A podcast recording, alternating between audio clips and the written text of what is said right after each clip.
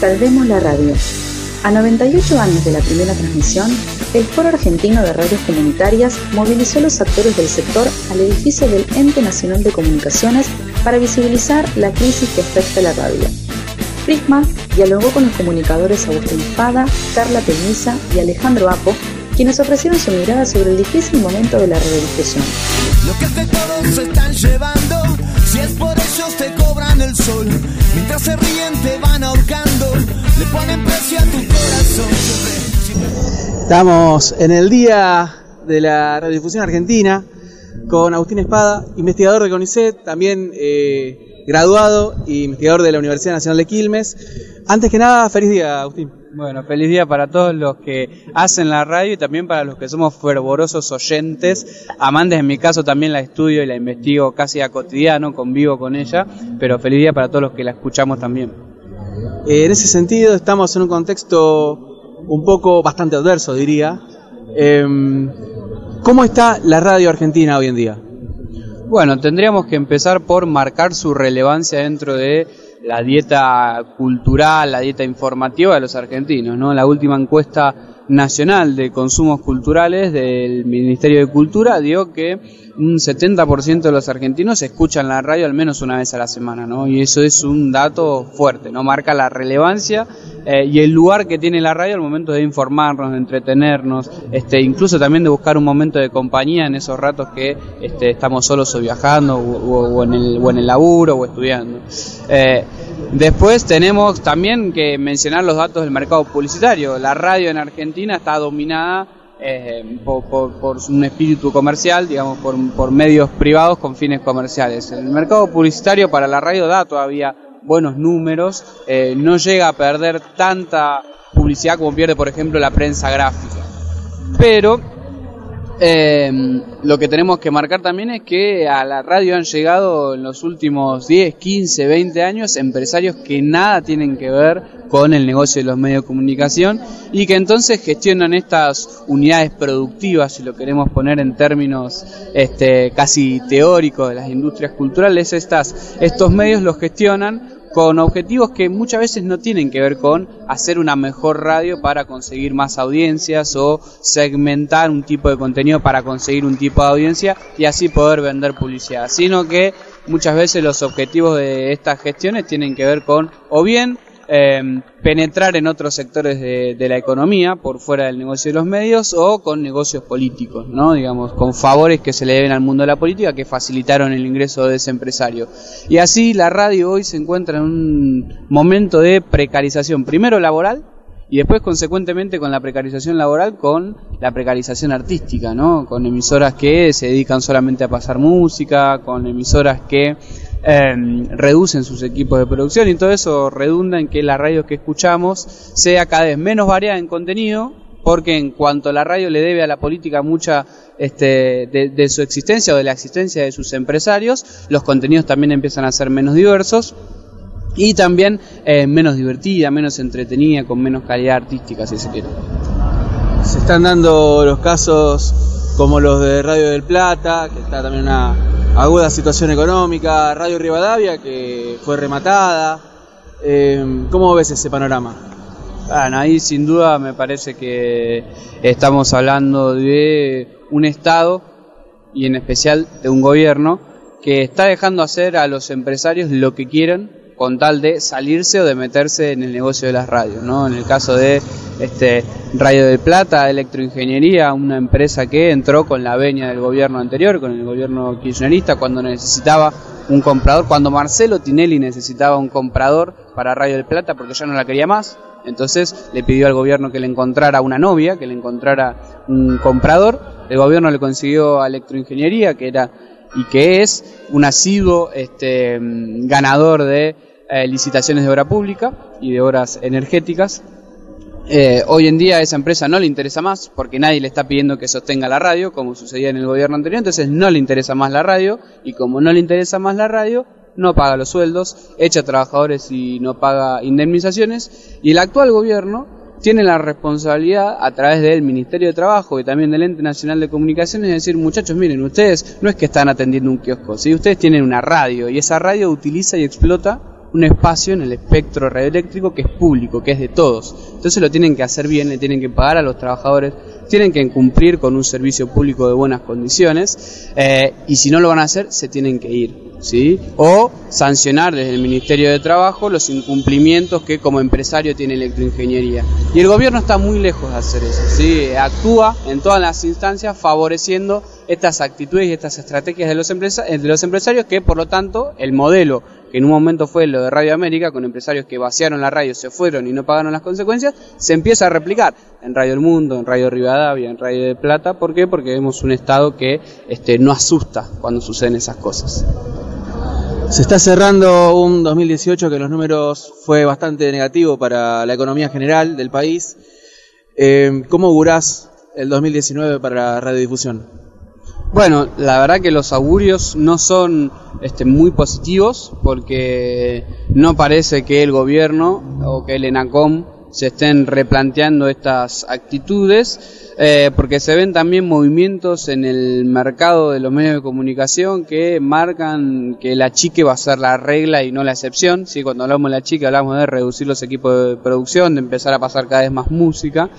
Y por lo tanto me parece que las brechas entre, incluso dentro del sector privado de la radiofonía, ¿sí? con grandes ricos o grandes nuevos reyes de la radio, como podemos poner a Vila Manzano Velocopit eh, con, ese mote, eh, con grandes eh, beneficios tanto en publicidad oficial como en compraventa de, de emisoras, van a seguir operando como quieren, se van a seguir perjudicando o desgastando todas, todos los vínculos y todas las políticas que relacionan o que tenían o que marcaban una buena relación o un cambio en la forma de relacionarse del gobierno eh, del sector sin fin de lucro y comunitario de la comunicación con el Estado. Si hablamos de eh, principalmente de lo que era publicidad oficial, lo que era FOMECA, que eran los fondos de fomentos concursables. Eh, todas esas, esas herramientas se desgastaron de 2015 para esta parte y para mí, desde mi punto de vista, se van a seguir desgastando en vistas a 2019. Bueno, Agustín, muchas gracias por la nota.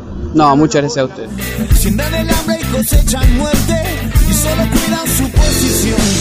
Estamos con Carla de Radiográfica, perteneciente también a Farco. Antes que nada, feliz día de la radio. Gracias. Y preguntarte cómo ves el contexto actual de la radiodifusión en Argentina. Bueno, como creo que quedó reflejado hoy en esta jornada, en esta transmisión especial que hicimos, es un contexto muy difícil en todas las radios, en las estatales, en las comunitarias, en las privadas, donde a 98 años de la primera transmisión tal vez estamos atravesando el momento más complicado, con vaciamientos, con despidos, con trabajadores que no cobran su sueldo, lo cobran en cuotas, con medios comunitarios que están siendo desfinanciados, eh, cuestiones que tenemos por ley, líneas de fomento, de subsidios que no nos están pagando, que no están abriendo, lo cual nos perjudica eh, grandemente, lo que son los medios eh, públicos como Radio Nacional, como Telam, como la TV pública, que están siendo ajustados terriblemente, que cada vez tienen menos trabajadores, así que es un contexto muy difícil que creo que nos encuentra a todos unidos peleando para que no, no se avance más contra los medios de comunicación, pero tal vez es uno de los momentos más difíciles de la radio. También en un contexto donde se dan políticas de ajuste a las universidades. Eh, ¿Cómo lo vive quizás un pibe que se está formando ante un panorama que eh, es desolador, no? Sí, bueno, yo estudié en eh, universidad pública, en sociales de la UBA, eh, y se va generando, si no, si no se tiene, se va generando esa conciencia donde uno entiende que las peleas de, los maestros y, demás se hacen a un todo y que van a, influir obviamente en lo que es la educación de cada uno. Es, es terrible lo que es el financiamiento en la, en la universidad pública porque, bueno, muchos accedemos a, una educación de grado porque es pública y es gratuita y podemos acceder todos. Entonces, eh, hay una política del gobierno que va en contra de eso. Los que estudian comunicación, yo la verdad que adoro la carrera, la adoré, me encantó, seguiría estudiando una y otra vez, si el tiempo repitiera la volvería a elegir. Eh, así que yo les digo que le den para adelante, pero sí entiendo que es una situación difícil, que es un contexto complicado también para la universidad pública, donde los maestros, los docentes no están cobrando, donde no están las, eh, los materiales donde los edificios muchas veces se caen a pedazos y no hay inversión para eso. Y lo, ideal sería que entre todos juntos y unidos se pelee para ir mejorando y lograr que el presupuesto asignado en este caso para las universidades se ejecute, se aplique y que se pueda estudiar con la calidad que tenemos nosotros en las universidades, ¿no? Y retomando el tema de la radiodifusión, tenemos radios emblemáticas como Radio Rivadavia, Radio del Plata, eh, Radio Belgrano en su momento, que eh, han pasado o están pasando por momentos muy críticos, que son eh, emisoras emblemáticas no solamente de la ciudad de Buenos Aires, sino este, del país. ¿Cómo ves eso? Bueno, es parte de esta política que, que está avalada por el gobierno nacional, donde los empresarios ven si le cierran los números o si no le cierran y deciden irse y dejar a todos los laburantes de Garpe. Creo que acá está primando claramente lo que es el negocio, la concentración en pocas manos y hay muchos medios de comunicación, muchos empresarios que de golpe no tienen ganas de seguir porque no le dan los números y se van y dejan a todos los, trabajadores sin, su fuente de, de trabajo, sin sueldos. La verdad que es terrible lo que pasa en los medios privados porque ahí lo que tenemos es, bueno, el, caso de Radio América, fue la primera radio en cerrar, dejándolos a todos en la calle, ahora no se sabe qué es lo que va a pasar. Radio Rivadavia, también emblemática, que ahora se la va a rematar. Eh, Radio El Mundo, que tampoco están cobrando los salarios igual que del Plata. ahí en, lo que son los privados se ve con mucha más fuerza también lo que es este vaciamiento y la impunidad que tienen hoy los empresarios que evidentemente están avalados por un gobierno que los deja irse y dejar a todos los trabajadores de Garpe, ¿no? Porque si eso no existiera, estarían los mecanismos necesarios para asegurar por lo menos la continuidad de las fuentes de trabajo y eso no ocurre. Así que creo que todo esto obedece a una política más macro de parte del gobierno. Y en el caso de los medios alternativos, ¿cómo es el contexto actual? Bueno, es difícil para nosotros porque donde nos agarran más que nada es con el abogo financiero. Nosotros tenemos por ley, eh, con la, la, ley de medios, la 26.522, existe algo que es un, impuesto a los servicios de comunicación audiovisual. ¿sí? Todos los meses nosotros, según lo que facturamos, pagamos un porcentaje ¿sí? de este impuesto. De un porcentaje de todo lo que facturamos va a este impuesto. De todo eso que pagan todos los medios de comunicación audiovisuales, una parte se destina a lo que se llaman FOMECA, ¿sí? que son líneas de subsidio para infraestructura, gestión y demás. Por ley nos corresponden. El tema es que desde que asumió esta gestión se congelaron, hay muchos que no se están pagando, se deben incluso de hace tres años, lo cual con la devaluación y la inflación que tenemos, imagínate esa plata por la que pedimos, ya no, no es la misma que cuando hicimos esos proyectos eh, y no se abre, no se abren muy pocas líneas nuevas de subsidio. Por lo tanto, esa fuente de dinero para nosotros ya prácticamente no existe, si bien obviamente peleamos para que ocurra. Después pauta oficial no tenemos o es mínima, porque la verdad que como si no nos vieran y nadie, no hay una ley que los regule y que digan denles pauta a los medios comunitarios y los tarifazos. Así que nuestra situación en lo que es financiero es muy difícil y bueno, ahora vamos a enfrentar lo que será una, una nueva tarea y posible dilema que es la normalización del espectro, que sería el concurso de licencias pero bueno, veremos qué es lo que termina de, suceder, porque muchas de las radios comunitarias que hoy están no entrarían dentro de esa licencia, por lo tanto serían ilegales, así que no sabemos qué es lo que va a pasar. Así que es una situación difícil, con un abogado financiero muy fuerte y veremos qué es lo que pasa cuando, cuando vayan por el tema de las licencias. Sí, un espectro que está saturado, desregulado totalmente, tanto en lo que es este Ciudad de Buenos Aires como en nuestro caso que venimos de zona sur del conurbano.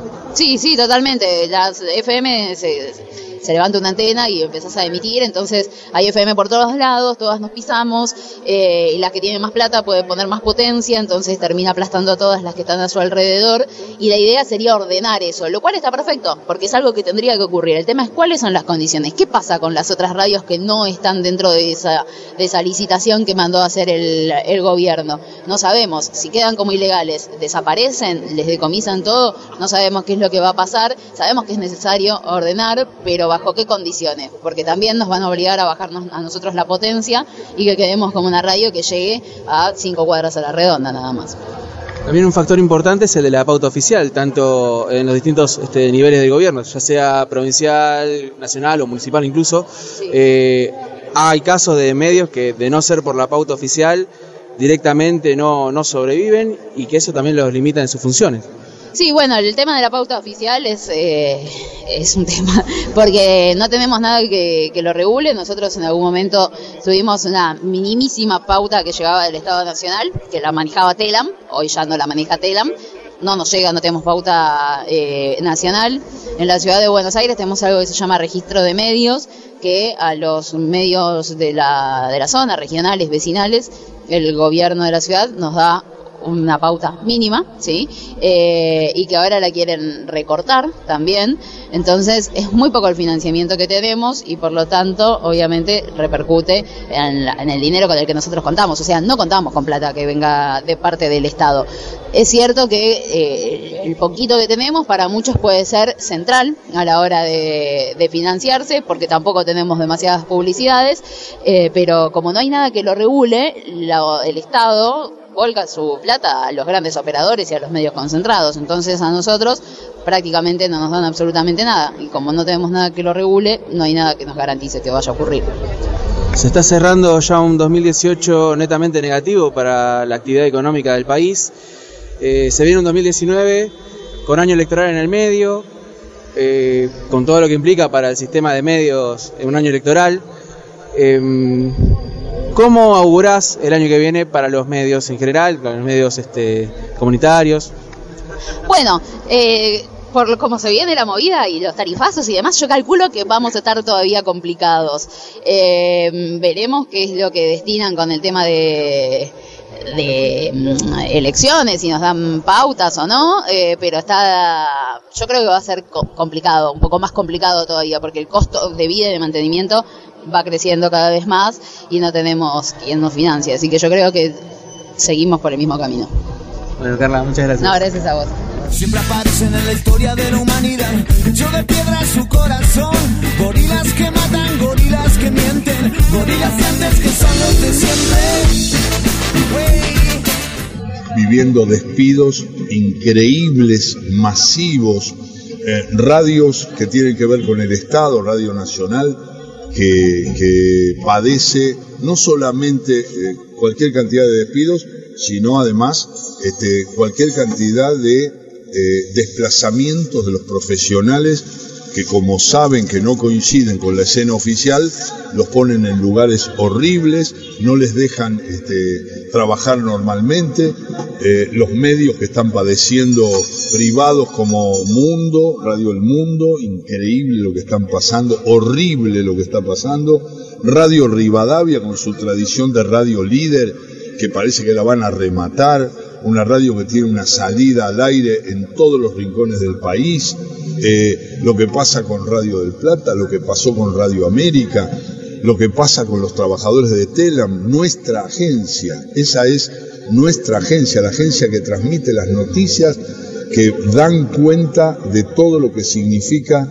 importancia para el sector popular y nacional. Así que estamos en un momento increíble. ¿Quién iba a pensar que a 98 años de la, de la creación de la radio, de la aparición de la instalación de la radio con aquella ópera, aquel Susini 1920, la radio que pasó por tantos momentos de gloria, eh, como, como la televisión ahora está con medios concentrados que esconden buena parte de la realidad y desconocen a medios alternativos radios alternativas, yo represento a FM La Patriada, que la verdad que están este, escondidos, puestos en lugares donde no se les respeta lo, que le daban antes para poder establecerse como medios capaces de poder brindar eh, esas opiniones que no tienen nada que ver con el discurso oficial. El discurso oficial, ya sabemos, en todos los rubros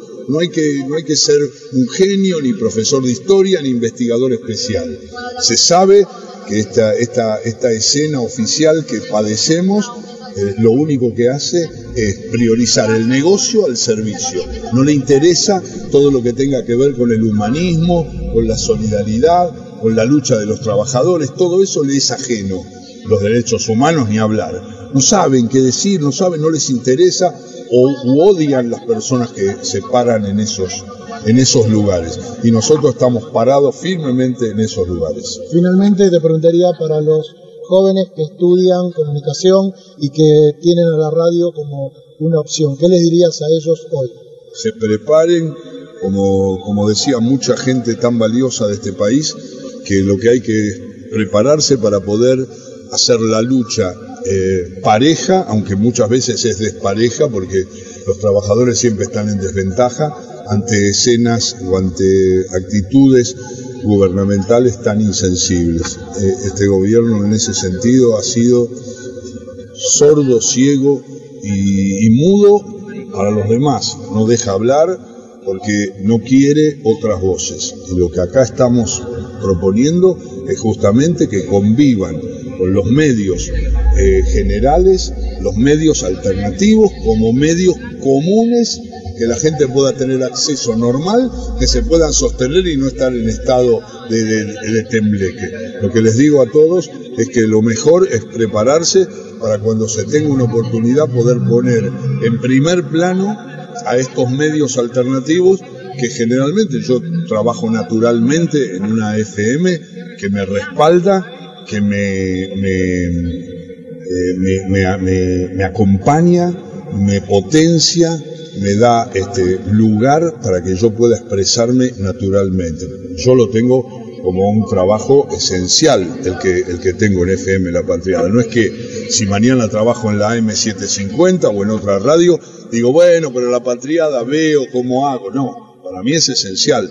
Es un trabajo esencial de gente que tiene un proyecto y como tenemos nosotros, como tenemos todos los medios alternativos, proyectos para mejorar y para la tarea inacabable de construir un futuro mejor. Gracias, Alejandro. Reportajes, texto y edición de audio, Julián Retamoso. Voz en off, Iván Aniti. Fotografía, Camila Peñalba. Prisma Contenidos 2018.